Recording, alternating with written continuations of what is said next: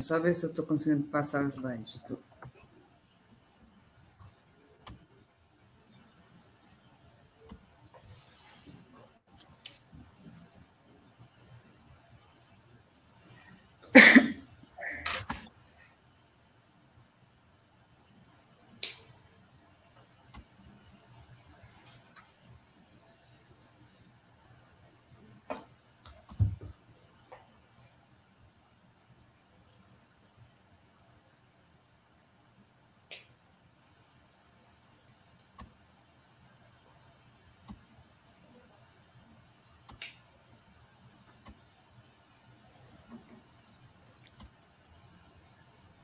Ô, Milha, é legal de incentivar a turma a participar aí, se puder, dependendo aí do horário, mas isso é mais que legal, tá? De ter aí as perguntas aí da turma. Eu dou uma mas, olhada. Beleza, então mais ordens.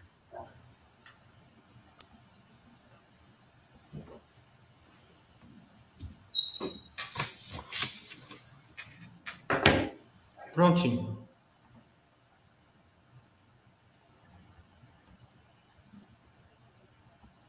Boa noite, pessoal da Baster.com. Estamos aqui mais um Baster de para Prev.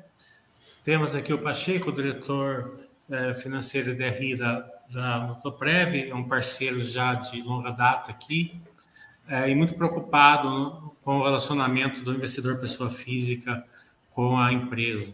A empresa ela é um exemplo de governança com seus investidores monetários e não só isso, mas a nossa área é essa, então a gente sempre pontua mais esse lado mesmo. Né? Também ele traz o lado feminino, é sempre, é sempre importante para a Bastra o lado feminino, não só é, todos os gêneros, mas é, o lado feminino tem, tem a sua grande importância aqui na Bastra, a gente luta muito para trazer mais e mais mulheres aqui para o mercado financeiro. É, então tem a Catarina aqui que ela vai fazer a apresentação, como sempre ela fala bem, sabe explicar muito bem, o pessoal da Baster gosta muito dela. Então boa noite Catarina, boa noite Pacheco, fique à vontade com as suas palavras iniciais.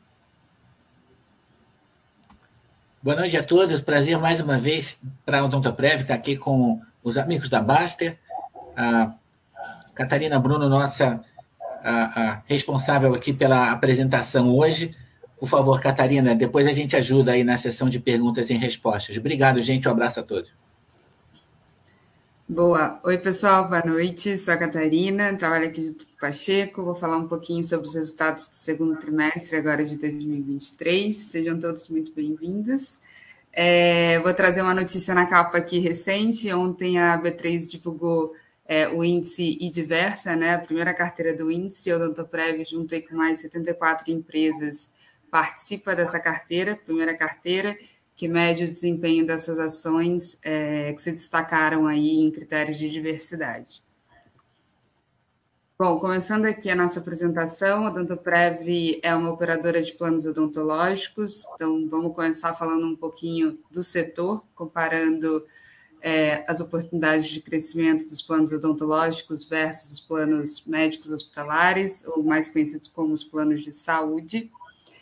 No lado esquerdo aqui do slide, a gente observa desde 2006 o crescimento dos planos de saúde, atingindo um pico aqui em 2014, né, de 50,5 milhões de beneficiários. Pico esse que foi difícil de ser ultrapassado, né, dado que as, as dificuldades é, enfrentadas pela economia no país. É um, é um setor que está diretamente relacionado ao número de empregos né, no Brasil e mas chegou aqui então pela primeira vez a ultrapassar em 2023 esse número, atingindo 50,8 milhões de beneficiários, né, adicionando um pouco mais de 200 mil vidas.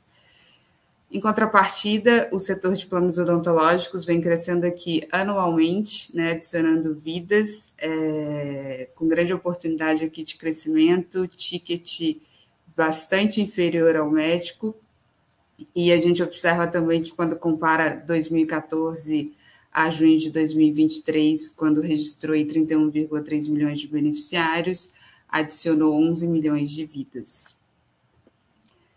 No nosso próximo slide, a gente fala um pouquinho né, dos planos de saúde, é, em termos de receita líquida e ticket médio, trazendo aqui os principais players do setor, com destaque para o Bradesco Saúde, é nosso controlador, com a maior receita aqui do setor e maior ticket médio, reforçando as oportunidades de crescimento que a companhia Odontoprev tem. É, no próximo slide, a gente traz essa mesma visão mais para os planos odontológicos, né, aqui dos principais players, abrindo a Odontoprev, né, o, a receita consolidada, é, na receita corporativa e de planos massificados, que são os planos de pequenas e médias empresas e planos individuais de pessoas físicas. E se a gente reparar bem aqui no gráfico, é, esses planos massificados já possuem receita maior do que o segundo player em receita e ticket maior do que o segundo player em ticket médio. No nosso próximo slide, a gente destaca é, a qualidade entregue pela companhia, dado o ticket crescente aqui desde 2015, atingindo 21,4 é, reais por membro por mês, maior do que os outros competidores aqui, Sul América, Rapvida, bastante inferior, com ticket de R$ reais, similar ao ano de 2019.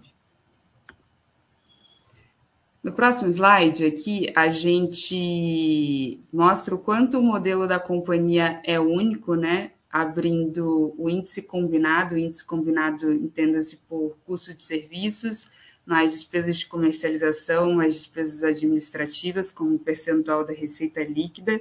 Né? A vem mantendo aqui um patamar de 65%. É uma companhia que gera resultados e quando a gente compara com os outros competidores, Rapvida aqui com 90%, e nos últimos 12 meses encerrados em junho, e a Miss Sul América em 22, com mais de 100% de índice combinado.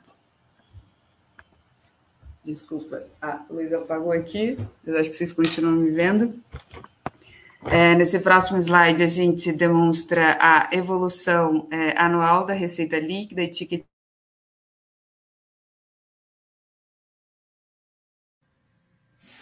Acho que travou o seu.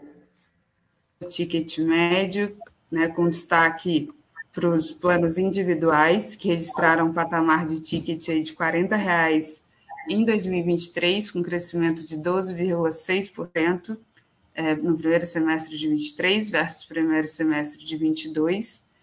Mas não distante também o PME, com ticket superior ao corporativo, um ticket médio de 26 reais e ambos compondo aí o, a estratégia, né, o novo mix de produtos da companhia. Dada a relevância, a gente demonstra aqui nesse slide que mostra a evolução da receita líquida por segmento, o quanto é, os planos de pequenas e médias empresas somados aos planos individuais têm já participação relevante da receita, saindo aqui de 25% para 44% nos últimos 12 meses, isso por conta né, do ticket superior, reforçando a estratégia de novo mix de produtos da companhia, impulsionada aí pelos canais bancários. A gente vai falar um pouquinho mais sobre isso, mas, é, um pouquinho mais para frente. É, falando um pouquinho de adições líquidas, né, trimestrais, a receita cresceu principalmente por ticket, mas também foi impulsionada pelas adições.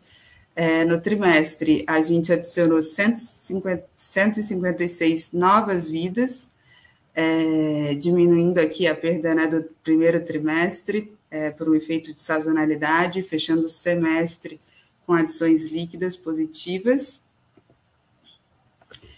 e impulsionado principalmente aí pelo canal Bradesco, né? A companhia fechou junho de 2023 com 8,4 milhões de beneficiários, sendo que praticamente metade da carteira é representada pelos beneficiários que vieram pelos canais do Bradesco, pela marca Bradesco Dental.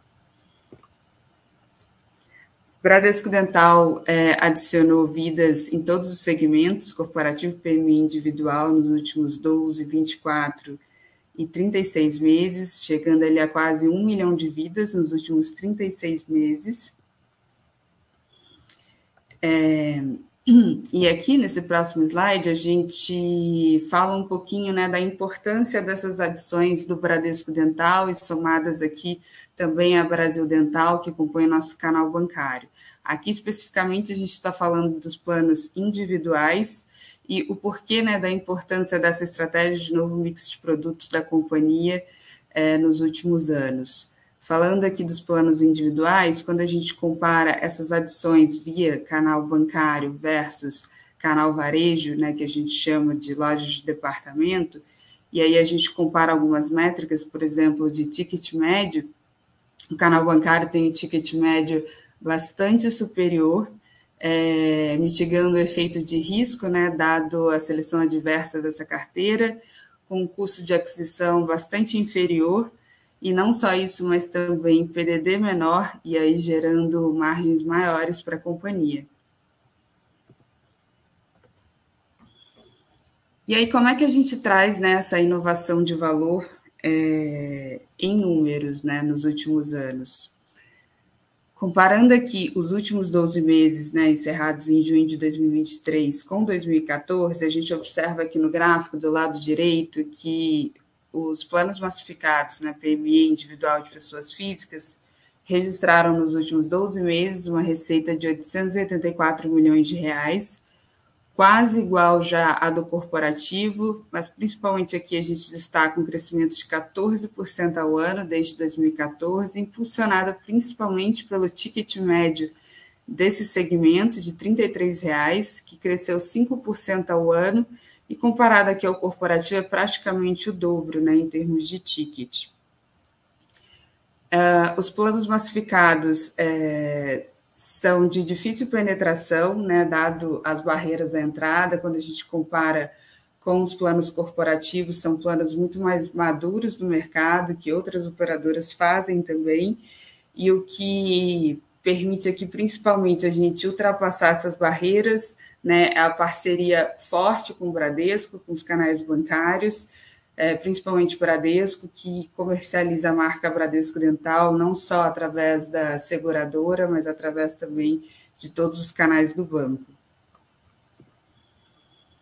E aí a gente viu, então, que a receita cresceu 14% ao ano, e quando a gente compara essa métrica com o lucro bruto né, desse segmento, é um lucro bruto que cresceu ainda mais, cresceu 16% ao ano, fechando aqui os últimos 12 meses com 657 milhões de reais, já maior que o corporativo e representando aí 54% do lucro bruto consolidado da companhia. Mais uma vez, né, gerando maiores margens para o Odontoprev. Bom, falando então um pouquinho de sinistralidade é, os últimos 12 meses fecharam aí o período com sinistralidade de 39,7%, patamar de 40%, de 40% desculpa, observado nos últimos quatro anos, né? Isso principalmente por conta da expansão da carteira de planos massificados, PMI individual, que trazem menor sinistralidade para a companhia, mas também pelas estratégias adotadas, né, com é, com investimentos em tecnologia, tornando a companhia aí as áreas cada vez mais eficientes no controle de custo. a sinistralidade aqui é aberta por segmento, né? A gente pode observar então que os planos individuais fecharam o semestre com uma sinistralidade de 24%, é, abaixo ainda né, da média histórica de 30% observada até, até antes do início da pandemia o PME com uma sinistralidade bem abaixo de 27%, menor dado aí a comercialização do plano né, através dos canais bancários, e o corporativo no patamar de 50%, já voltando ali à média histórica. Aqui a gente mostra a evolução das despesas comerciais e administrativas, mantendo um patamar abaixo ali de 2022, de 25,6% nos últimos 12 meses. E a gente abre, é, espelha né, a sinistralidade versus a margem EBITDA ajustada desde 2006, 2006 o ano de IPO da companhia, e é fácil perceber aqui no gráfico que conforme essa sinistralidade cai, né, ali a partir de 2016, a gente vai expandindo margem, fechando os últimos 12 meses com uma margem EBITDA de 30%. A evolução do EBITDA ajustado da companhia, que cresceu, cresce 17% ao ano desde o IPO, fechando aqui os últimos 12 meses com 616 milhões de reais e uma margem de 30%, resultado aí né, de toda a estratégia da companhia. A, a companhia, é, a partir de 2020, adotou é, uma nova estratégia né, para aplicar, tem uma posição forte de caixa e aplica esse caixa, então desde 2020 maior parte dessa carteira, 70%, passou a ser aplicada em títulos de longo prazo, pré e pós-fixados, 30% no CDI, e vem crescendo aqui em receita financeira, fechando os últimos 12 meses com 92 milhões de reais. A companhia gerou resultado, né, gera resultado, é, cresceu 22% o lucro, o lucro líquido né, ao ano, fechando aqui os últimos 12 meses com 478 milhões de reais e uma margem líquida de 23%. E chegando aqui um pouco mais ao final da apresentação, né, sumarizando o que, que a gente falou, passando né, rapidamente, aqui a gente demonstra né, a variação de algumas métricas no período anterior à pandemia versus um período é, durante, né, pós-pandemia, mostrando eficiência e geração de valor com um novo mix de produtos da companhia, né, expandindo a participação aí do PMI do individual na carteira, trazendo receita. Então, a gente observa na primeira linha que a receita desses planos massificados é, passou de 39% para 44% da receita consolidada, trouxe a sinistralidade para baixo, é, a sinistralidade consolidada passou a um patamar de 40%, a margem EBITDA da, da companhia superando ali 30% nesse período, com um crescimento anual de 12% do, do lucro líquido, fechando o período com uma posição caixa de quase um bi de reais. Aqui o fluxo de caixa, né, mostrando que a companhia é forte geradora de caixa, é, a maior parte do CAPEX é investida né, em projetos de tecnologia. E aqui, chegando ao final da apresentação, a gente mostra um pouquinho da evolução da remuneração aos acionistas. Então, observem aqui que né, nos últimos anos a companhia teve um payout, é, considerando aí o pagamento de dividendos, juros sobre capital próprio e também o programa de recompra, um payout médio de 90%. Lembrando que nos primeiros seis meses de 2023, a companhia distribuiu 42 milhões em juros sobre capital próprio e tem aqui como é, pagamento mínimo obrigatório 50% do lucro. Então, tenho que esperar ainda em 2023.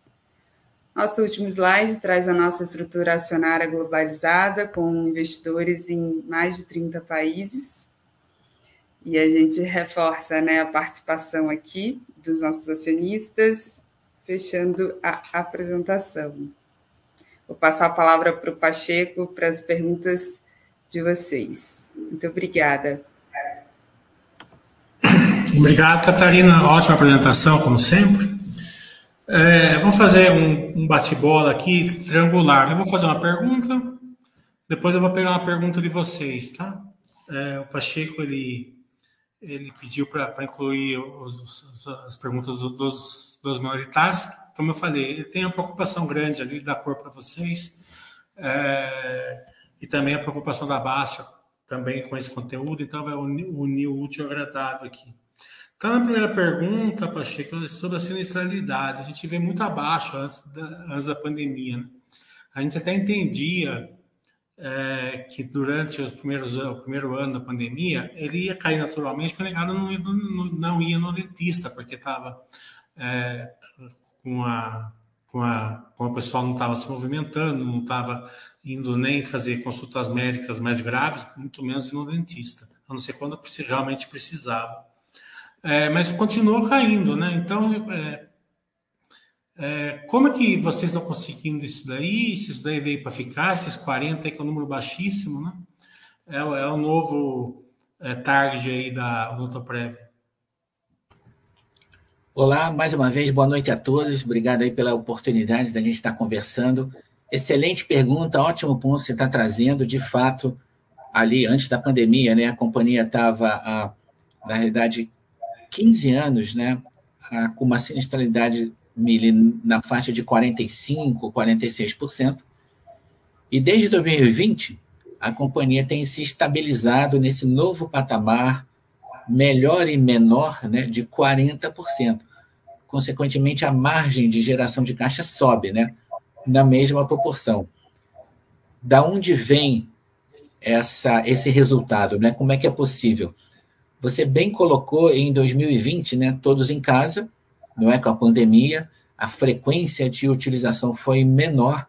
Então, a explicação e o nosso comentário aqui não diz respeito a 2020. É muito importante entender a estratégia da companhia para perceber esse novo nível de sinistralidade.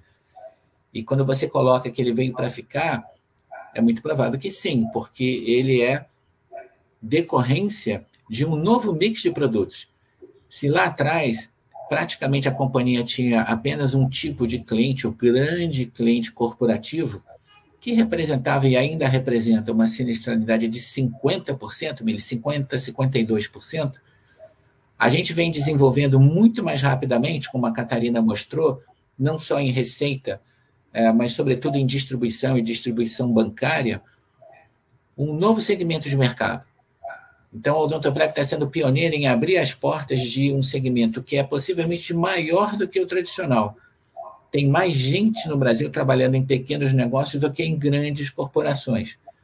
A questão é distribuição. Como é que chega lá? Como é que conquista esse cliente que não conhece o produto, que não está familiarizado com um benefício que é praticamente corporativo e está deixando de ser. Ele está chegando no pequeno negócio, e está chegando no Brasil inteiro, né? A gente atua de norte a sul, a gente está em 2.500 cidades.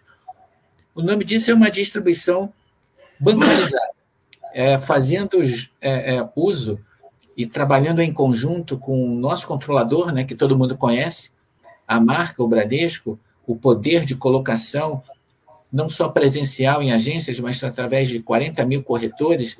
Então, é, o Bradesco hoje já representa mais de três quartos da distribuição e da carteira de mais de um milhão de beneficiários que a gente tem junto a pequenos negócios. Então, esse cliente é um cliente de maior risco, porque ele traz, por exemplo, seleção adversa, ele traz risco de inadimplência. Através do score de crédito do banco, o banco tem sido muito eficiente em reduzir esse tipo de risco.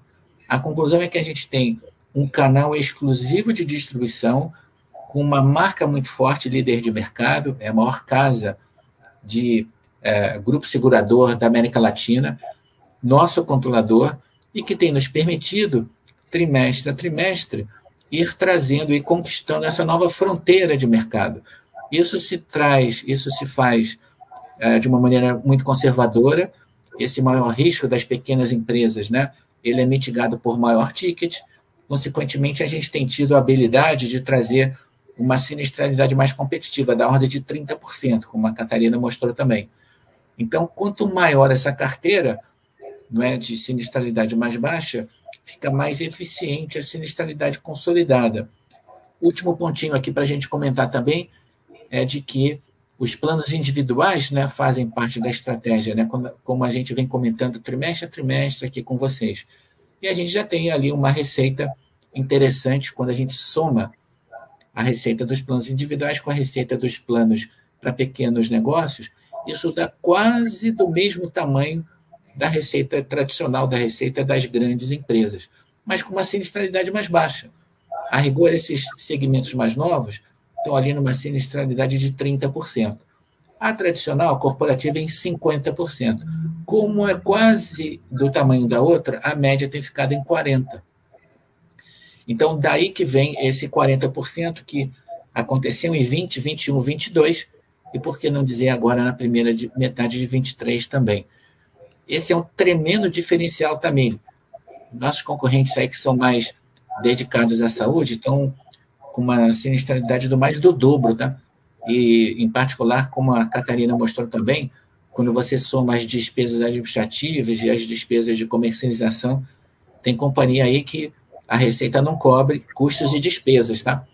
Isso faz com que, ah, no final da história, as margens né, e o retorno ao acionista que a Odontoprev tem gerado, é, não é? Estamos aqui para isso, trabalhando para isso, eles têm sido, né, graças a Deus, muito superiores à indústria, inclusive das grandes companhias de capital aberto aí dentro do setor de saúde também, tá? É, o Marcos N está perguntando assim: o, tec, o ticket médio das pequenas e médias empresas individual é maior. Ele está constatando isso.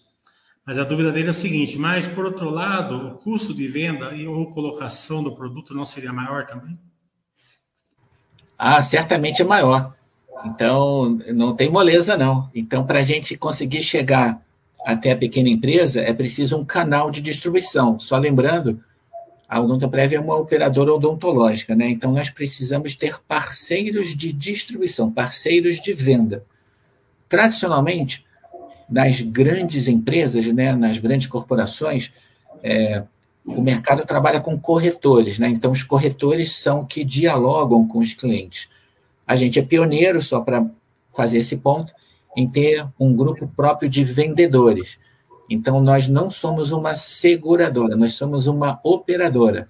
Então, tecnicamente, a gente pode fazer vendas e, e fazemos vendas diretamente sem corretores, especialmente para as grandes contas, para as grandes corporações. Por isso, o nosso custo de aquisição com grandes empresas é da ordem de 6% tá? da receita. É, o, o, o, o assinante da Baster, que fez a pergunta, ele está corretíssimo. Quando a gente vai para as pequenas e médias empresas, aí nós não temos força própria, porque as pequenas contas elas demandam uma atenção que a gente não conseguiria dar, a força de vendas teria que ser imensa para lidar em 2.500 cidades, que é onde a gente trabalha. Então, para isso, a gente lida com corretores, com grandes grupos de corretores, e também, como a gente falou, com o próprio Bradesco. Conclusão: o custo de aquisição aí sobe de 6% para 12%, 13%. Aí, percorrendo o nosso último segmento, que é o de planos individuais, o desafio é ainda maior. Os, os, os corretores não chegam nas pessoas físicas, né? Então, como é que a gente faz? Basicamente, a gente tem grandes grupos de varejo, lojas de departamento mesmo, essa que todos conhecem. A gente tem, só para citar um exemplo, a Riachuelo, né? Em parceria conosco. Então, nas lojas Riachuelo é produto achar, é possível achar o produto dental, no fundo somos nós que operamos, né? Nós que trabalhamos esse, esse produto. Mas o custo de aquisição certamente é alto. Ele é bastante superior ao que a gente observa nas grandes contas corporativas ou mesmo nas pequenas empresas. E aí, para dar um número para vocês, ele é da ordem de 18%, 19%. Então, 6% no corporativo, 12% na pequena e média empresa e 18% nos planos individuais. Na média, a gente tem tido ali um custo de aquisição da ordem de 10%, ponderando pelo tamanho das carteiras. E ele é praticamente o mesmo é, há muitos anos, com uma tendência de queda. Por que tendência de queda? Porque com a maior velocidade nos canais bancários, a gente tem não só o Bradesco como é, e o próprio Banco do Brasil como parceiros exclusivos da Odontoprev no país inteiro, é, os, os acordos assinados há mais de 10 anos, eles têm comissionamentos mais competitivos. Então, ao longo dos últimos anos, a gente tem tido um custo de aquisição menor, não é? em função aí do novo mix de produtos e de canais de distribuição em essência mais eficientes. Tá? Isso é muito difícil dos, dos concorrentes fazerem.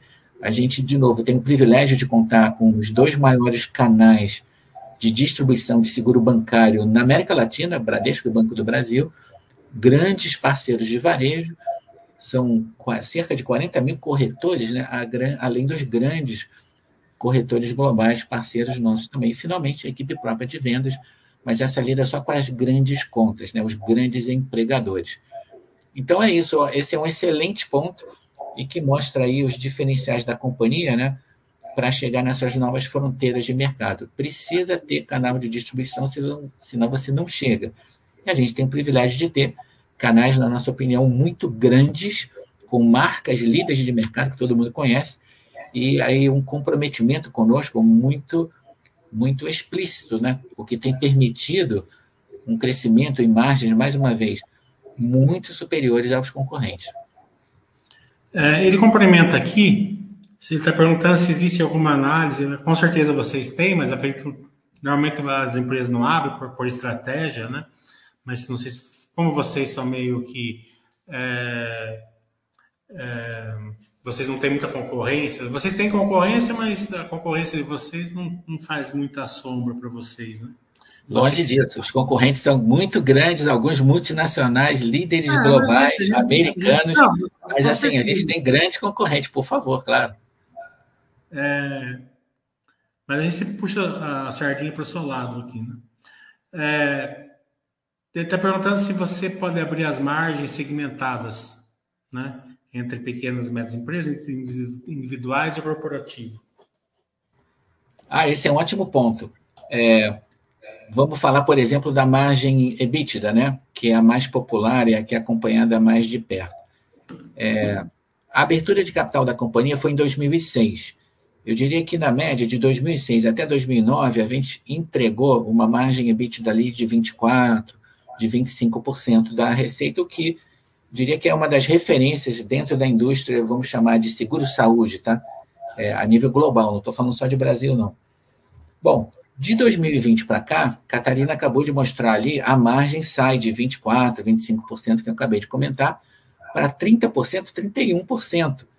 Então, da onde vem essa expansão de margem? Vem dessa diversificação. Se a conclusão vai bem clara aqui, se antes, trabalhando apenas no corporativo, a gente lidava aí com essa margem de 24% e que não se altera, o corporativo acaba mantendo esse mesmo tipo de margem até hoje, uh, por outro lado, fica fácil então de perceber que para a média está dando 30%, sem dúvida, a gente está nas pequenas e médias empresas e nos planos individuais fazendo uma margem maior. Então, ela oscila ali entre 35% e 38%, tá? Então, assim, dá um trabalho enorme fazer esse tipo de retorno.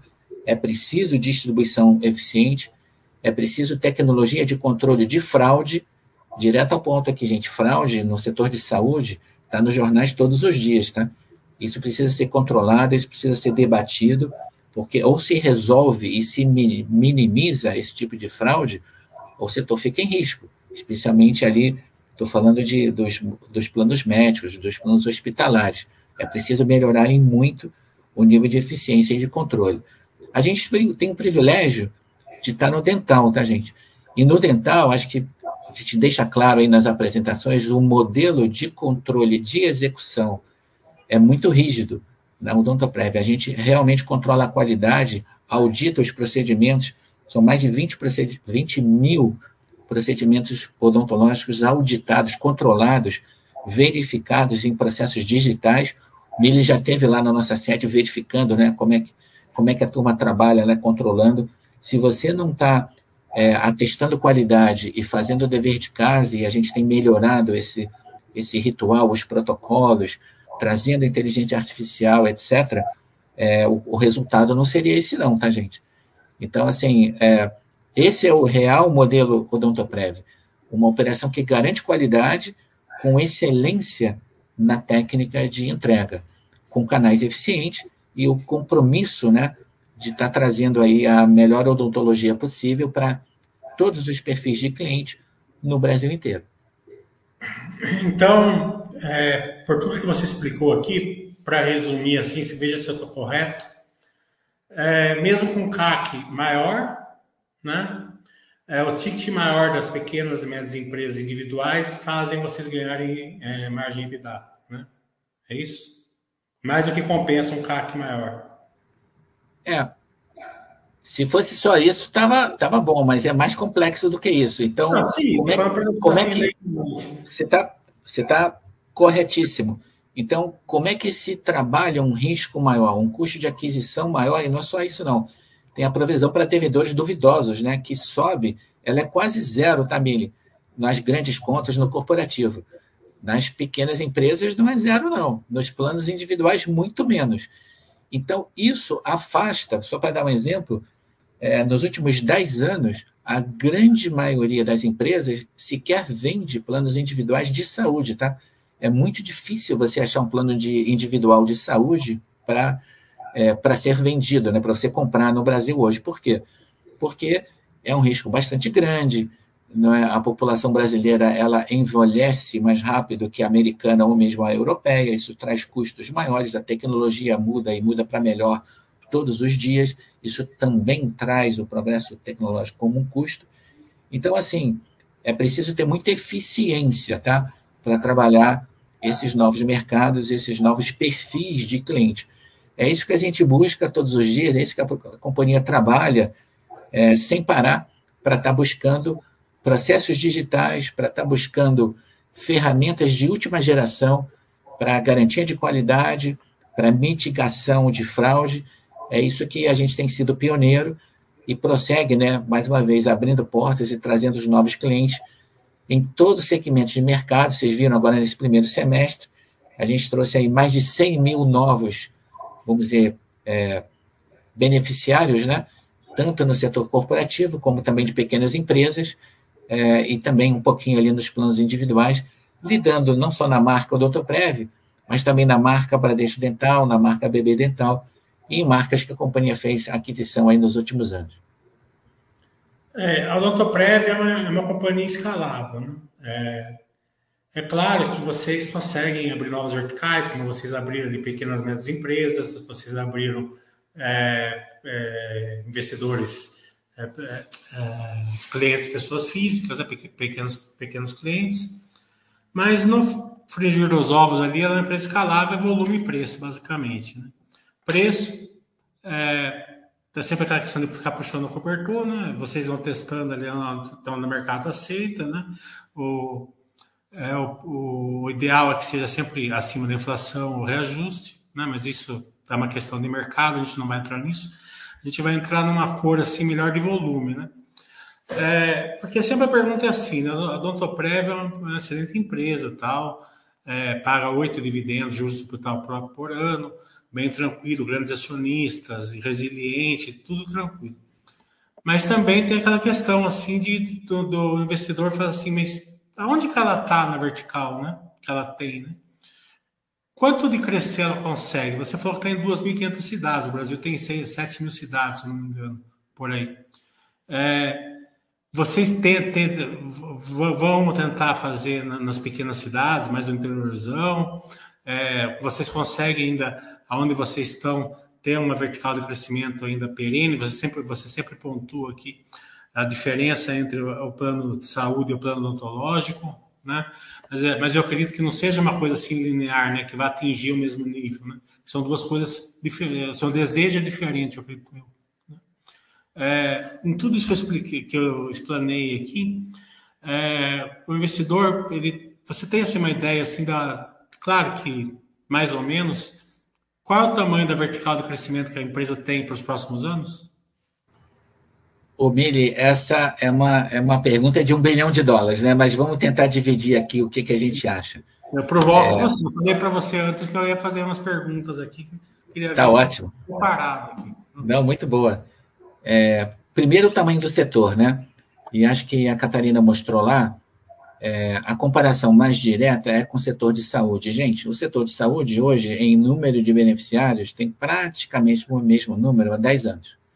Então, são 50 milhões de brasileiros com plano de saúde.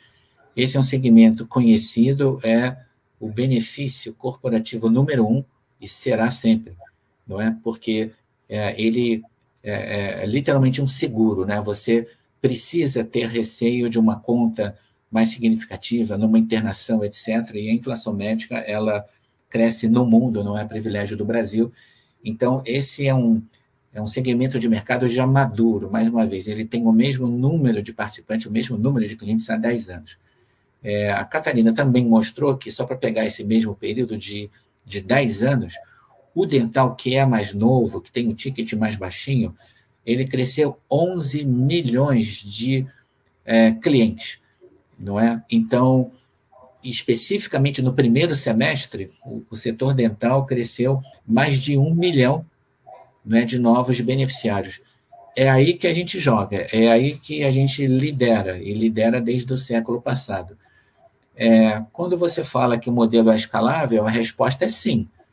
Nós podemos conquistar novos canais de distribuição, novas parcerias presenciais ou digitais rapidamente a gente poderia dobrar a operação, em tese funciona. Trouxemos o Bradesco, trouxemos o Banco do Brasil, a, a companhia ela é, é, é, parceira, por exemplo, é, da uma empresa do setor de saúde, que talvez nem todos conheçam e tenham essa informação, que é a Unimed de Belo Horizonte. É uma Unimed que busca a excelência, ela tem números excelentes, é, é, muito forte, muito saudáveis, diferente, vamos dizer, é, não é de outras realidades de, de Unimed em outras cidades, a nossa parceira aí há mais de 10 anos. Então, assim, nós estamos abertos sim à inovação, a novos par parceiros de distribuição, a, a novos canais, uh, e somos capazes de atender, mais uma vez, em, em, em 2.500 cidades, praticamente, Mili, onde tem PIB, tá? Então, uh, é preciso haver um tamanho mínimo, deixa eu ser mais direto. É, a gente cobre todos os municípios brasileiros com mais de 80 mil habitantes. Então, todos. É, então, a geografia já está feita. É, o que a gente pode fazer é ir para cidades um pouquinho menores, mas esse é um mercado é, é, é, que não é tão relevante assim. A gente, de novo, atua no Brasil inteiro e, e é, cobrindo aí os municípios acima de 80 mil habitantes. Isso posto, eu acho que o jogo aqui é um jogo de é, alianças estratégicas de, de distribuição que precisam ter marcas né, conhecidas. Nós, a nossa marca é uma marca corporativa. O cidadão não nos conhece, a pequena empresa não nos conhece. Por isso que as marcas que são dominantes e que todo mundo conhece, como, por exemplo, as marcas bancárias ou as marcas regionais, que é a Unimed Belo Horizonte, que é uma líder de mercado na região de Belo Horizonte, isso é muito importante para nós. Então, é a excelência operacional da Odontoprev com marcas de distribuição líderes de mercado. É isso que, tá, que se está construindo e que, no fundo, representa a história né, da companhia no mercado de capitais. A gente nasceu lá em 2006 com apenas um milhão e meio de clientes. Hoje a gente tem aqui o orgulho de dizer que são 8 milhões e 400 mil brasileiros conosco, é, em todo o Brasil, né? cada vez mais em novos segmentos, em novas marcas, não apenas o grande empregador, não é? a multinacional ou a grande empresa do Ibovespa, né? a grande maioria das empresas do Ibovespa é a nossa cliente ali, mas a gente está buscando possivelmente um mercado maior do que esse. Mais uma vez, que é um mercado de pequenas empresas. Você tem ali mais ou menos 30 milhões de pessoas trabalhando ou é, próximas a negócios pequenos, versus 20 milhões de pessoas trabalhando em negócios grandes. Então, a beleza dessa estratégia é em levar serviços de alta qualidade com distribuição eficiente para o mercado novo, para uma fronteira nova. É isso que a gente vem comentando aqui hoje várias vezes. E, finalmente, os planos individuais, ou seja, os planos para consumidores também nos interessam muito. É um risco maior, mas a gente sabe trabalhar esse risco e vem trabalhando isso de uma maneira conservadora. As margens crescentes da companhia dizem isso ao mesmo tempo que nos últimos quatro anos a margem da maioria dos nossos competidores foi quase a zero. Tá? Então, assim, é um momento de estratégia muito interessante, nem de perto precificado pelo mercado, eu ousaria dizer. Tá? É, pegando um pouquinho mais de cor nesse assunto mesmo, é, porque sempre as verticais é, é super importante para empresa escalável. Né? É, você falou assim, 2.500 cidades, ali a régua é num PIB, num, num, número de habitantes de 80 mil. Né? Indiretamente, vocês têm algum estudo que vocês possam pegar indiretamente isso daí? Vocês já, já estão fazendo? É, isso vai abranger muito mais cidades, acredito eu, já de pronto, né? Eu vou explicar para você, por exemplo, a minha cidade tem 120 mil habitantes, né? Mas tem duas, três cidades a 10 quilômetros daqui que tem 40 mil. 50 mil, certo? Então, nada mais do que uma empresa nessas cidades pequenas podem vir aqui usar a, a, o, os dentistas aqui da minha cidade, entendeu? E para isso o Brasil inteiro, principalmente no, nos estados assim. É, é, Brasil, em todos os estados, do Brasil tem, tem cidades grandes com cidades pequenas, satélites ali. Né? É, vocês, vocês conseguem vender assim, para empresas nessas cidades pequenas? Vocês têm esse canal de distribuição através dos bancos tal? Ou vocês, ou você, ou por cada logística não é possível? O Mili, o, a gente tem é, mais de 400 planos dentais diferentes, tá? Formalmente registrados aí na Agência Nacional de Saúde. Alguns a gente faz por encomenda.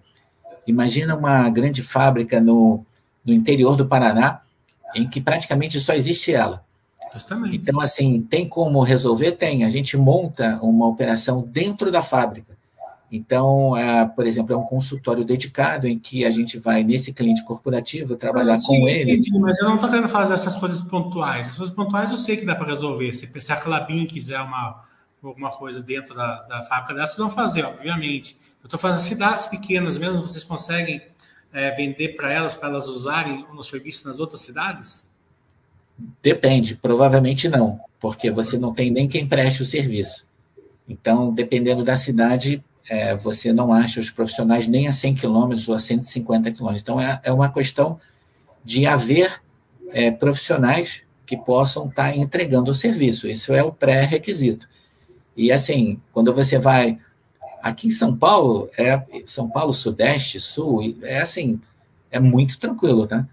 Agora, quando a gente fala de Brasil e fala de Centro-Oeste e de Norte, é, o desafio é bem mais complexo, porque você pode achar um raio e 200, 300 quilômetros onde não tem solução. Aí realmente tá, não cabe.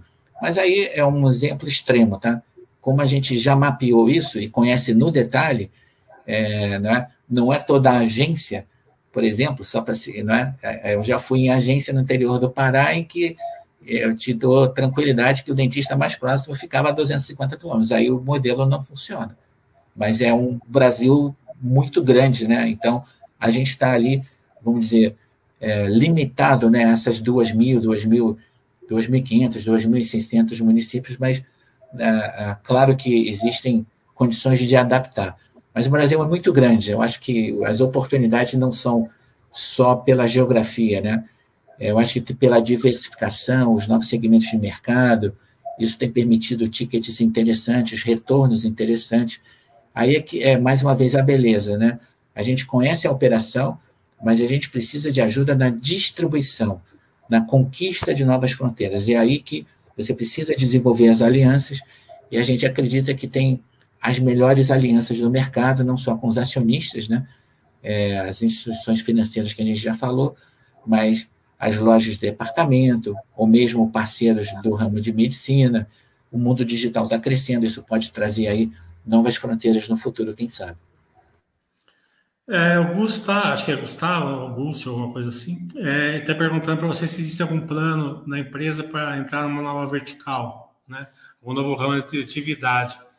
É, eu acredito que fora do core business de vocês, vocês não vão fazer, né? Vocês são uma empresa muito centrada. Dentro do core business de vocês, tem alguma vertical assim que dá para buscar numa uma, uma, uma, um novo start, um novo, um novo ramp out?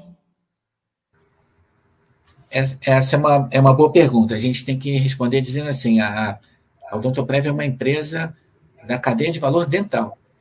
Então, assim, a gente está no dental. É, o que importa são os negócios relacionados à odontologia.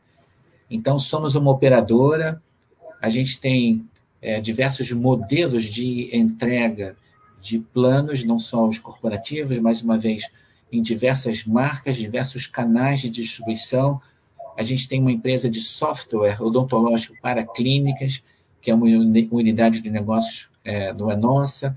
A gente tem também as imagens radiológicas. A gente fez é, agora, em fevereiro desse ano, a aquisição é, de uma operação aqui na cidade de São Paulo, né, que é a Papais. A gente tem também, compramos no ano passado uma Dental Tech, não é só Health Tech que tem, não, ou mesmo Institech, mas é um pessoal de pós-doutorado da USP, que está conosco, ajudando aí na construção de imagens né, digitais, banco de dados, é, muito sofisticado realmente. Então, assim, é, são diversos negócios, mas a característica de todos eles é cadeia de valor dental. É aí que a gente joga, é aí que a gente conhece, é aí que a gente está focado. Eu, particularmente, eu gosto muito de empresa focada. Né? Eu acho que empresa focada. Claro que se você conseguir verticalizar tudo, é o ideal, mas é quase nenhuma empresa consegue. A gente já viu várias empresas no desastre de verticalização. É... O Volta está perguntando assim: com esse caixa cada vez mais forte, a empresa é, pretende fazer aquisições, né? Então, em cima dessa pergunta mesmo, se a empresa tem alguma coisa assim no, na, em vista. E já complementando aqui o Marcos, né, ele está perguntando já, já coloca assim a, a, operação internacional de vocês no México e já, já é, combina com a pergunta do Volta, se tem alguma coisa também, algum MA é, na parte internacional. É, começando de trás para frente, a gente tem é, um projeto que agora sim é, se torna mais relevante, ele de fato acontece fora do Brasil, então já foi relevante agora nesse, nos dados do primeiro semestre, a gente trouxe ali alguma contribuição de receita fora é, do Brasil. A segunda parte da pergunta é sobre o caixa. A companhia ela terminou agora o primeiro semestre sob, com posição basicamente de um bilhão de reais de caixa. A alocação prioritária aí, gente, é no fluxo de dividendos. Então, a Catarina comentou, a gente, nos últimos 10 anos, praticou uma distribuição média de 95% do lucro, é, não tem por que ser diferente. Então, esperem sim uma alocação de capital muito orientada ao acionista minoritário, dividendos é a nossa principal ferramenta. Todos os trimestres, ali no mês 3, é, março, junho, setembro e dezembro, a gente declara os juros sobre capital próprio, enquanto eles ainda existirem, né? É a prioridade principal pelo cunho fiscal. Mas somos, sim, pagadores, por definição, de dividendos, em ritmo muito mais expressivo do que os concorrentes dado que a companhia tem capital, necessidade de capital de giro negativa, né? E dívida zero. Então, acho que um dos itens e, na tese de investimento em ações odontoprev é o carrego, né? Em que a gente procura trazer um fluxo aí praticamente idêntico, quase idêntico ao lucro líquido anual, tá? Essa é a nossa característica. A gente, em essência, captou menos de 200 milhões de reais lá na abertura de capital e temos o orgulho de falar aí, já devolvemos mais de 3 bi aí para o mercado, tá? E não parou não, tem muito aí para fazer pela frente. É, vamos falar um pouquinho da, de notícias, né? Vai sair duas notícias assim. Uma já está saindo até a, a ação da Ontoprev, ela está flutuando bastante por causa dessa notícia, que é justamente o juros sobre capital próprio. É, toda empresa que é relevante o juros capital próprio está sofrendo ali, conforme vai andando no, Senado, sofre, mas daí não, não, tem muita importância, aliás, nenhuma importância para o investidor a longo prazo, mas é, como sai notícia na, na, internet, o investidor fica sem norte, né? Então, vou dar um norte para o investidor. É, qual é a relevância do juros capital próprio? Se ela parasse hoje, quanto, quanto diminuiria no lucro? Né? É, só para o investidor não ficar sendo pego por notícia assim é, trans, de, sem, sem tantos métodos assim, muitas vezes, né? Olha, Esse... é, o, o, é. só para responder, o juros sobre capital próprio é uma fórmula e é uma fórmula que depende do patrimônio líquido. É, como nosso patrimônio, a Odontoprev não é uma empresa de patrimônio, nosso patrimônio é muito baixinho, ele é praticamente ali de um bi. Então, fazendo as continhas, a gente, é, num ritmo anual de lucro de ordem de grandeza meio bilhão de reais, a gente tem distribuído, por exemplo, nos últimos 12 meses, menos de 100 milhões, algo como 70 milhões de reais em, em juros sobre capital próprio, né, o popular JCP. Então, o JCP ele não é, é o principal item, nem de perto. É, os dividendos são extremamente mais relevantes. Então, é assim, claro que a gente prioriza o JCP, mas ele é pequenininho, porque a gente não tem patrimônio. Então, o nome do jogo, o que esperar da Odontoprev é esperar dividendos. Se por um acaso em 2024 não existir mais a ferramenta do juros sobre capital próprio, claro, é, isso impacta, mas é assim, é coisa muito pequenininha, tá? De novo, num fluxo anual da ordem de meio bi, é menos de 100, dá 70 milhões de reais de JCP que passariam a ser dividendos, né? E deixariam de ser JCP. É, essa pergunta é importante porque justamente eu já, eu já, sabia que o valor era pequeno, justamente porque vocês não têm um grande patrimônio. É, só para o pessoal entender, juros, do capital quer dizer o seguinte, é, pega, a grosso modo, né, pega a taxa de juros longo prazo e remunera o patrimônio líquido. Né? É, então, se é, se é, um bilhão de, de, de, patrimônio e a taxa de juros é 5%, é 50 milhões que vocês podem, que pode, né? grosso modo é isso. Só para o pessoal entender. É, na outra parte, né, taxa de juros caindo, né, vai afetar o estado financeiro de vocês. Né? é, que é um grande é, patamar. Se vocês fossem uma empresa de saúde, né, vocês não iam dar sinistralidade, vocês iam dar o índice combinado ampliado, que vai justamente ao resultado financeiro, que é justamente uma força do, do, da seguradora, é, o float dele. Né? É, mas tem outro lado. Né? Tá justo caindo, mais negócio, mais empresa, mais emprego, a pessoa ganha melhor e aumenta as vidas. Né? Só que tem um descasamento aí, a taxa de juros é meio na veia e o crescimento da, da economia leva um tempo. Né? Essa leitura está correta só para o investidor é, entender que vai ter o contraponto de ganho de receita com a economia melhorando, com a taxa de juros menor? É, tá, tá quase, quase perfeita, mas assim, a, a, a direção é essa. Com juros menor, você tem mais crescimento setorial, mais crescimento no Brasil, isso é bom para todo mundo.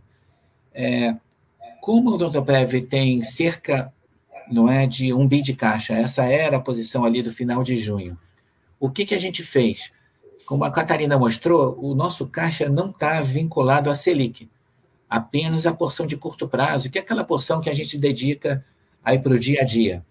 Mas a grande maioria do caixa, eu diria que mais de 80%, é dedicada a títulos de longo prazo, títulos do Tesouro, então 100% em títulos do Tesouro de longo prazo.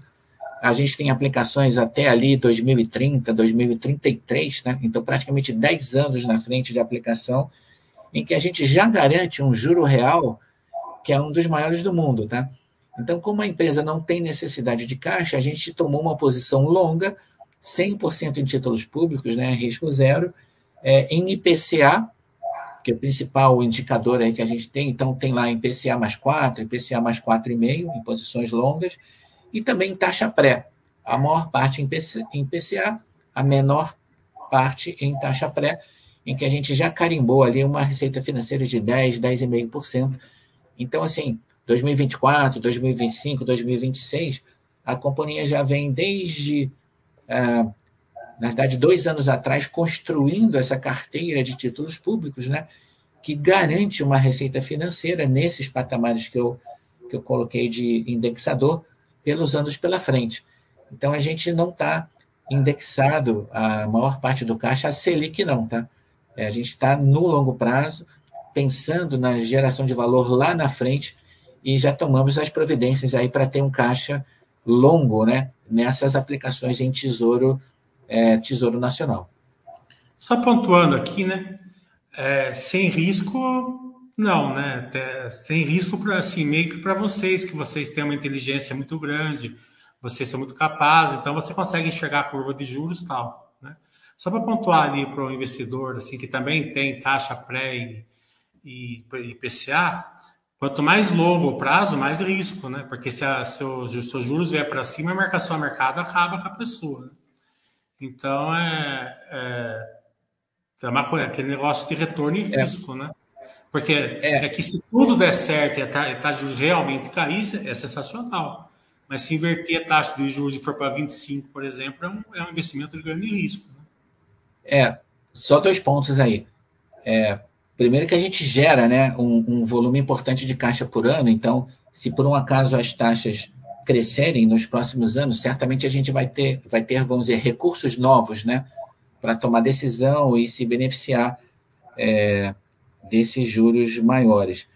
Mas um ponto importante aí que você colocou é assim, é, quando a gente aplica a longo prazo, todas as aplicações, Mili, é, a gente leva ao vencimento. Então, não tem nota explicativa, não precisa explicar se os juros subiu ou se, se os juros subiram ou se os juros caíram, tá? É diferente de outras companhias em que o minoritário tem que estar analisando lá a nota explicativa para entender a maior ou a maior ou menor receita financeira daquele período. A gente não faz isso na Odontoprev. Então, 100% das aplicações longas, nós não vamos mexer o que vence em 2028, nós vamos tocar no dinheiro apenas em 2028. O que vence em 2030, nós vamos tocar no dinheiro apenas em 2030. Para isso, então, é, não há volatilidade, né? não há nota explicativa, não há ajuste é, é, por taxas de mercado. Então, a gente leva ao vencimento exatamente na curva daquele papel mitigando né, a volatilidade e tendo, dando muita facilidade né, para aquele que nos acompanha saber exatamente o que, que vai acontecer ano a ano naquela aplicação de longo prazo. Né? Esse foi o cuidado aí que a gente tomou. Não, com certeza, vocês são super capazes. Quem está duvidando disso? Só estou só tô pontuando o seguinte, que é, tudo, tudo que tem curva de juros, né, tem que ser, tem que, o investidor, pessoa física, não entende muito bem de curva de juros, tem que ficar um pouco atento a, a investimento em, no longo prazo. Só, só pontuando isso daí para justamente para a gente dar a informação mais correta. É, o... E por último, o Marcos está falando, existe possibilidade para expansão no fornecimento de, de insumos e equipamentos? Existe, esse é um bom ponto. A gente tem uma unidade de negócios que ela fornece gratuitamente para a rede credenciada de dentistas os materiais, né? Então, são ótimos materiais para garantir a alta qualidade dos procedimentos dentais. Esse é o negócio, no entanto, né? Não é o nosso foco, mas a gente tem sim algumas unidades e algumas oportunidades que a gente vem desenvolvendo nesse campo de materiais. Mas ele é muito pequenininho ainda, nem, nem de perto chega próximo aí ao que a gente tem na operação principal, que é a operação de planos, tá? Mas faz parte do negócio, sim. A gente tem uma unidade, a gente está analisando, assim, algumas derivadas, né, relacionadas a materiais odontológicos. Esse é um, é, é um bom ponto também. É mais um exemplo aí do que a gente chama de cadeia de valor, né? É, gostaria muito de agradecer ao Dr. Prev por, pela essa aproximação através da Basta.com com seu investidor pessoa física.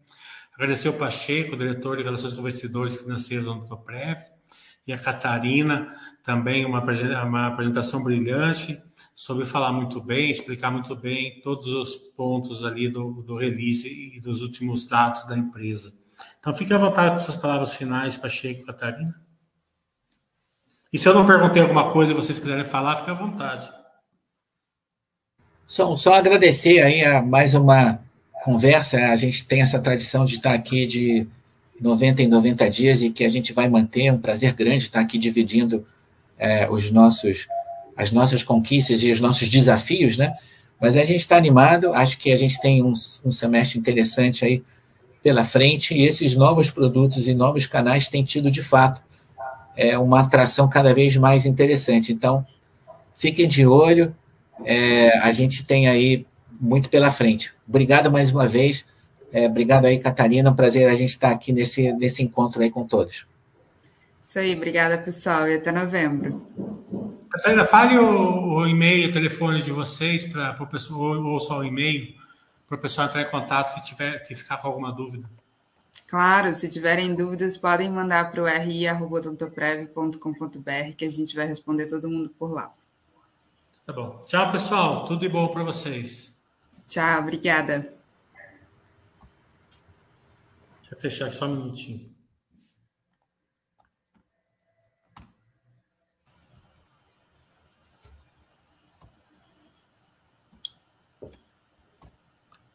Ai, prontinho, já dá